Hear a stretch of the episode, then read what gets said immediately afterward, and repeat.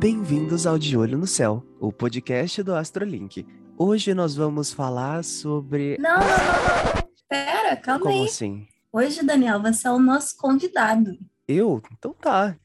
É isso aí. Tirem as crianças da sala, porque hoje o assunto é polêmico e quente. E para me ajudar nessa tarefa, eu trouxe aqui o Daniel, para quem é, ouve as nossas previsões quinzenais, já, já estão familiarizados com, com a voz dele, já o conhecem. Mas o que poucas pessoas sabem é que ele também trabalha no Sexolog. Por isso que eu trouxe ele para falar aqui sobre esses temas aqui tão quentes, digamos assim, né, Daniel? É verdade, muito prazer para quem não me conhecia ainda. Eu sou o Daniel, a voz das previsões do Astrolink. Também trabalho no Sexlog, que é a maior rede social de sexo swing da América Latina, Lari. Que legal. Então você, assim, hoje a gente vai falar. Vocês já viram aí o tema de hoje? A gente vai falar sobre sexo, porque dia 6 de setembro é o dia do sexo. E por isso hoje a gente vai falar sobre sete posicionamentos do mapa astral que indicam ali algumas nuances sexuais, coisas que você pode descobrir no mapa astral da pessoa parceira ou até mesmo no seu. Então fiquem ligados aí porque a gente vai contar tudo para vocês. Então, Lari, porque na verdade pouca gente sabe que o mapa astral ele pode indicar as nossas preferências ali na hora H, né, na hora do sexo, assim como a forma que a gente se expressa nesses momentos mais íntimos, né, compartilhando com alguém. E que cada posicionamento aborda esse tema de uma forma diferente, né? Exatamente, Daniel. E eu acho que a gente pode começar falando sobre a Lua, que é um, um, planeta, assim, na astrologia, a Lua é considerada um planeta que as pessoas associam muito à emoção. Mas quando a gente está trazendo essa abordagem do sexo para a interpretação da Lua, a gente consegue enxergar ali que ela não está diretamente envolvida com a parte é, física que o sexo indica, mas ela traz sim essas nuances emocionais que são preenchidas ali durante a troca. Então, quando a gente fala da lua em uma interpretação sexual, digamos assim, ela não está ali falando sobre o ato em si, mas sobre as suas emoções, tudo que está se aflorando ali durante o ato. E quando a gente fala de lua nesse contexto é, de sexualidade, eu acho importante também a gente observar o sol e, e o ascendente. O que que é qual combinação que eles formam? Se é uma boa combinação, se é uma combinação favorável. Por quê? Porque os três ali formam a nossa tríade astrológica e indicam nuances da nossa autoconfiança, autoaceitação e amor próprio, o que é muito importante para a gente conseguir levar uma vida sexual saudável, prazerosa e principalmente também para ajudar a gente fugir de relações mais tóxicas. É verdade, é importante, são pontos de, de atenção que, que, fazem a diferença, né? Não só na vida da própria pessoa, mas nessa parceria dela com uma outra para fazer as coisas acontecerem, né?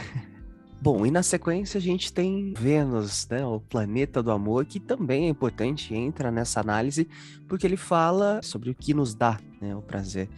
E também sobre valorização e amor próprio, que é algo que a gente sempre fala aqui no podcast, né? Tanto nas previsões quanto aqui no bate-papo, sobre a valorização e o amor próprio. E também é, sobre a sensualidade de cada um, o afeto, o amor e o que se expressa através da carne, do toque, né? Esse amor que a gente acaba expressando para uma outra pessoa. Então, Vênus vem para representar muita coisa importante nessa data do dia do sexo, né? Isso mesmo, Dani. Até porque Vênus, como você falou aí no começo, ele é conhecido como planeta do amor.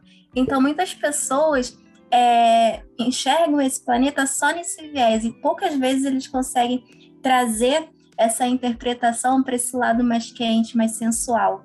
Então, é sim importante a gente falar de Vênus aqui. E agora, o próximo planeta que a gente vai falar, que ele é mais conhecido ainda por, por falar sobre a sexualidade, que é Marte. Verdade. Que é o planeta da ação, Marte... né? Isso mesmo. Marte é o planeta da ação. E ele fala sobre os nossos impulsos sexuais. Ele fala da relação física em si. Então, enquanto lá na Lua, e até mesmo também em Vênus, a gente estava falando mais sobre sentimentos, sobre emoções envolvidas, aqui a gente já está falando do ato. Então, Marte ele vai indicar ali a forma que a gente vai agir é, durante o sexo e também sobre coisas que a gente quer, coisas que a gente deseja ali na hora e como que a gente consegue agradar a pessoa parceira.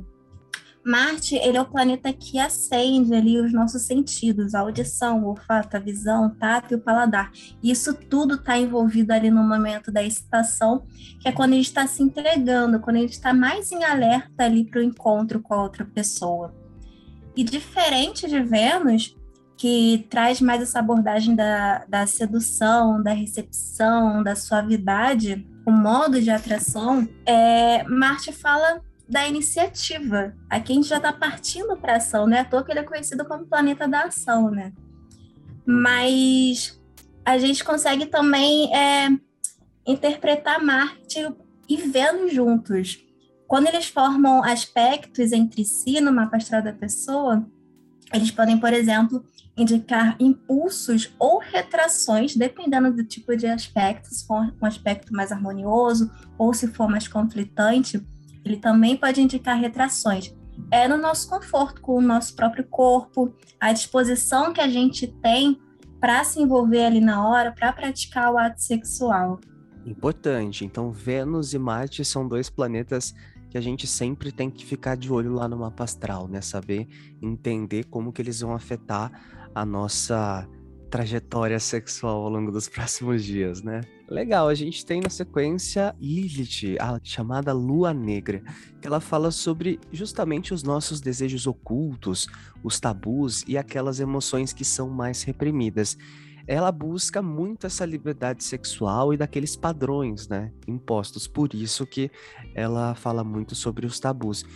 No mapa astral, ela busca ajudar e compreender uma ferida, que é ensinar pra gente a não julgar e não condenar, que é um posicionamento importante nos dias de hoje sempre, né? Sim, Lilith é, ela fala muito sobre esse empoderamento ali na hora da entrega. Ela tá ali sempre buscando a liberdade e, e assim ela se empodera. É importante. E ela, ela sugere também, eh, quando a gente faz um aspecto né, da Lilith com Vênus, ela sugere os nossos medos e as nossas inseguranças, que são pontos que acabam afetando muito é, no momento de uma relação, de um contato com uma outra pessoa. Mas, virando um pouquinho aqui a nossa, o nosso jogo, né, o nosso podcast, não só de planetas a gente faz um mapa astral, né? Existem casas astrológicas que também falam muitas coisas pra gente, né? Dizem muito sobre o, o assunto sexo em si. E parece que três casas em específico contam uma história bem legal pra gente, né? Sim, as casas 5, 7 e 8, elas dão conta desse assunto, cada uma com a sua particularidade, mas essas três conseguem abordar o sexo de formas diferentes, mas também de formas muito completas. A casa 5, por exemplo, ela é a casa da diversão, é a casa dos nossos prazeres, casa dos nossos hobbies. E quando a gente traz para essa interpretação sexual, ela tá ali falando sobre sexo casual. E muitas vezes, sexo casuais é aquelas coisas assim, aqueles rolinhos que a gente tem sem compromisso, sabe? Então, o signo que tá ali nessa casa, ele indica como que você vai manifestar esses temas é, no seu dia a dia. Então, se você vai ser uma pessoa mais extrovertida ou não, se você vai ser uma pessoa que está mais aberta para conhecer outras pessoas ou não, o espaço que você dá para viver novas experiências e ter é, novas histórias, construir novas histórias, isso tudo vai ser abordado ali na casa 5. É, eu falei aqui sobre a interpretação dela com signo, mas se tiver ali um planeta nessa casa, também pode é, trazer mais ênfase para esses assuntos e também trazer novas abordagens. Interessante. Enquanto a casa 5 ela fala mais sobre esse sexo casual, já na casa 7 a gente pode representar a nossa forma sexual de se expor, né? Ela representa mais a forma sexual é, que a gente acaba se expondo, uma vez que ela fala mais sobre os relacionamentos e como a gente pode nos colocar em uma relação a longo prazo. Então, é, é, é praticamente o oposto ali da casa 5, né? Enquanto uma fala mais sobre a diversão, a outra fala mais a longo prazo. E caso dentro dessa casa a gente tenha a Lua, Vênus, Marte ou a Lilith, ela pode representar uma tendência à necessidade da linguagem do amor com um toque físico, algo mais romantizado, né? É uma casa muito bonita, pelo menos para mim. É uma casa maravilhosa, ela é relacionada a Libra e ela também é relacionada a Vênus. Só Libra é, fala muito de amor e Vênus também, né? Então por isso essa casa tem tanto romantismo assim quando a gente vai falar de sexo. Verdade. Importante, pessoal. Então fiquem de olho aí na casa 7, que é sucesso. Exatamente. e indo para casa 8, ela talvez seja uma casa um pouquinho polêmica. Ela é relacionada a escorpião, ela é um pouquinho misteriosa, ela traz assuntos mais profundos, ela também fala sobre morte, tá aí uma curiosidade. Mas aqui a gente não vai falar sobre isso. Aqui a gente vai falar sobre essa interpretação sexual e ela tá ali representando é uma relação muito mais profunda, muito mais intensa. Aqui na casa 8, é, o sexo ele não é só um ato, ele não é só um contato, ele estabelece uma conexão profunda ali, é como se fosse uma fusão de almas que acontece durante o ato em si. Então aqui a gente fala sobre profundidade dos desejos, das emoções que estão ali envolvendo o sexo, e tudo que você fala aqui na casa 8 é tratado com mais profundidade, com mais intensidade. Então o sexo aqui, ele é uma coisa muito importante, porque é uma forma de você estabelecer uma conexão muito profunda com a outra pessoa, sabe?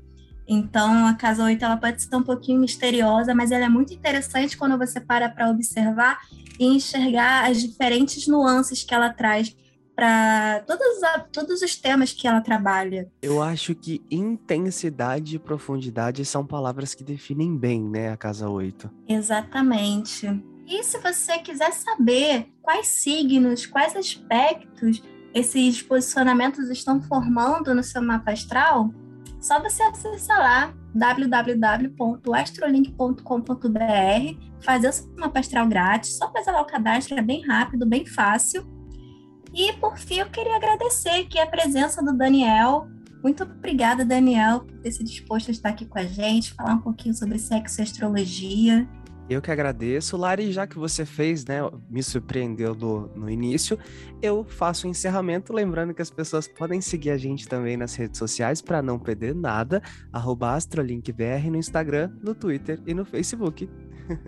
Obrigada, Daniel, você já falou aí do Astrolink, mas deixa aqui também espaço se você quiser fazer um jabazinho aí do, do Sexlog para quem quiser conhecer, quiser se aprofundar nesse mundo que é bem diferente, assim, né? É verdade. Então, nosso Instagram, sexlog.ofc, no Twitter, sexlog, tem o sexlog.com para as pessoas cadastrarem e conhecerem, e o sexlog.tv, o nosso canal no YouTube. Fica aí o convite para todos vocês acessarem. É isso aí, pessoal. Obrigada por vocês ficarem aqui com a gente até o finalzinho. E até semana que vem com mais previsões, sendo que dessa vez só com o Daniel. é verdade. Ótima semana e até domingo que vem.